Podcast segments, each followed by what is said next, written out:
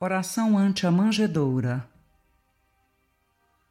Senhor, quando iniciaste o divino apostolado na manjedoura singela, preocupava-se o Império Romano por um mundo só, em que se garantisse a paz pela centralização administrativa. Augusto, o glorioso imperador, ostentava a coroa do supremo poder humano, cercado de legisladores e filósofos que pugnavam pela unidade política da terra. No entanto, Senhor, sabias que além da superfície brilhante das palavras, formavam-se legiões consagradas ao aniquilamento e à morte. Enquanto se erguiam as vozes do Senado proclamando o direito à concórdia e à dignidade humana, a Espanha pagava dolorosos tributos de sangue à pacificação. A Germânia experimentava miséria. A Grécia conhecia incêndios e devastações da conquista. A Panônia chorava os lares destruídos. A Arábia tremia sob o terror. A Armênia pranteava os seus filhos. A África dobrava-se sob atrozes humilhações. Em Roma, os poetas teciam madrigais à beleza e os literatos homenageavam a justiça mas nas margens do Danúbio e do Reno soluçavam crianças e mães desamparadas. Sabemos hoje que a atmosfera de júbilo reinante no mundo de então representava fruto de tua presença santificante. E reconhecemos que os homens se embriagavam de alegria por fora, continuando, porém, por dentro os mesmos enigmas de luz e treva ignorância e conhecimento, impulsividade e razão. Sabias, por tua vez, que eles glorificavam o respeito à dignidade pessoal e matavam-se uns aos outros nos circos sob o aplauso quente da multidão. Reverenciava os deuses nos templos de pedra e partiam em seguida, integrando expedições dedicadas à rapinagem declaravam-se livres perante a lei e escravizavam-se cada vez mais ao império do egoísmo e da morte. Não considera, Senhor, que o quadro atual continua quase o mesmo? Desde a Renascença, ouvimos lições de concórdia mundial, ensinamentos alusivos à liberdade, cânticos religiosos exaltando a fraternidade discursos filosóficos definindo conceitos de solidariedade humana, argumentos científicos em favor da renovação social para um mundo só, onde a existência seja digna de ser vivida, mais elevada, mais feliz. Todavia, enquanto os peritos diplomáticos se reúnem, solenes, mobilizando rotativas e microfones, o espírito de hegemonia domina os povos e o ódio calcina os corações.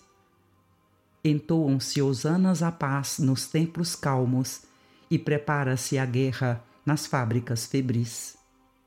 A discórdia doméstica e coletiva nunca foi tão complexa, agora que a sociologia é mais pródiga em conceituação de harmonia.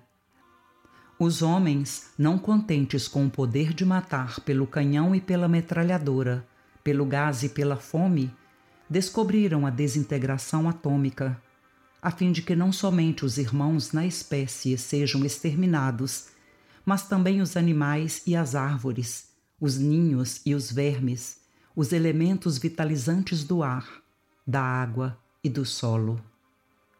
E invocam-te a presença antes da batalha abençoam armas em teu nome, declaram-se teus protegidos, acionando maquinarias de arrasamento. Relacionando, porém, estas verdades, não desconhecemos que o teu amor infinito prossegue vigilante e que, se nenhum serviço do bem permanece despercebido diante de tua misericórdia, nenhuma interferência do mal se perpetua sem a corrigenda de tua justiça. Acompanhas teu rebanho com a mesma esperança do primeiro dia E quando as ovelhas tresmalhadas se precipitam no despenhadeiro, ainda é a tua bondade que intervém, carinhosa, salvando-as da queda fatal.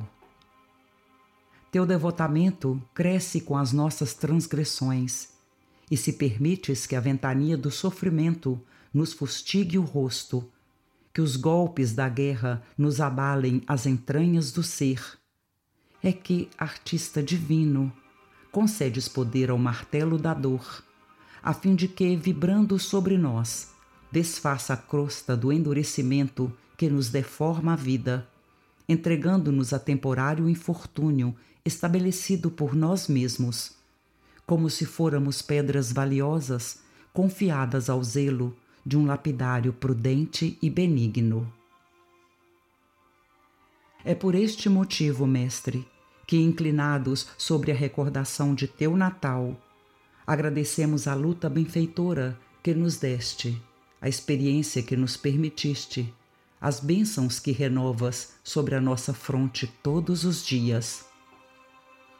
Pastor benevolente e sábio, revela-nos o aprisco do bem. Conheces os caminhos que ignoramos, acendes a tocha da verdade quando as trevas da mentira se espalham em torno. Sabes onde se ocultam as armadilhas perigosas das margens. Identificas de longe a presença da tempestade. Tens o verbo que desperta o estímulo sadio. Ensinas onde se localizam os raios do farol que conduz e as chamas do incêndio que destrói curas nossas chagas sem panaceias de fantasia. Repreendes amando, esclareces sem ferir. Não desprezas as ovelhas quebrantadas, nem abandonas as que ouviram o convite sedutor dos lobos escondidos na sombra.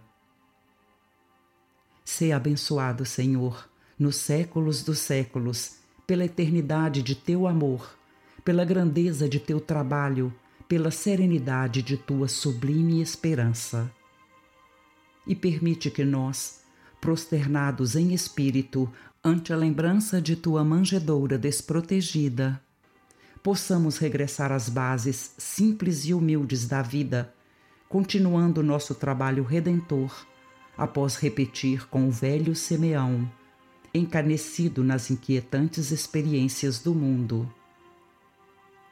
Agora, Senhor, despede em paz o teu servo, segundo a tua palavra, pois já os nossos olhos viram a tua salvação. Irmão X. Livro Antologia Mediúnica do Natal. Psicografia de Francisco Cândido Xavier Ditado por espíritos diversos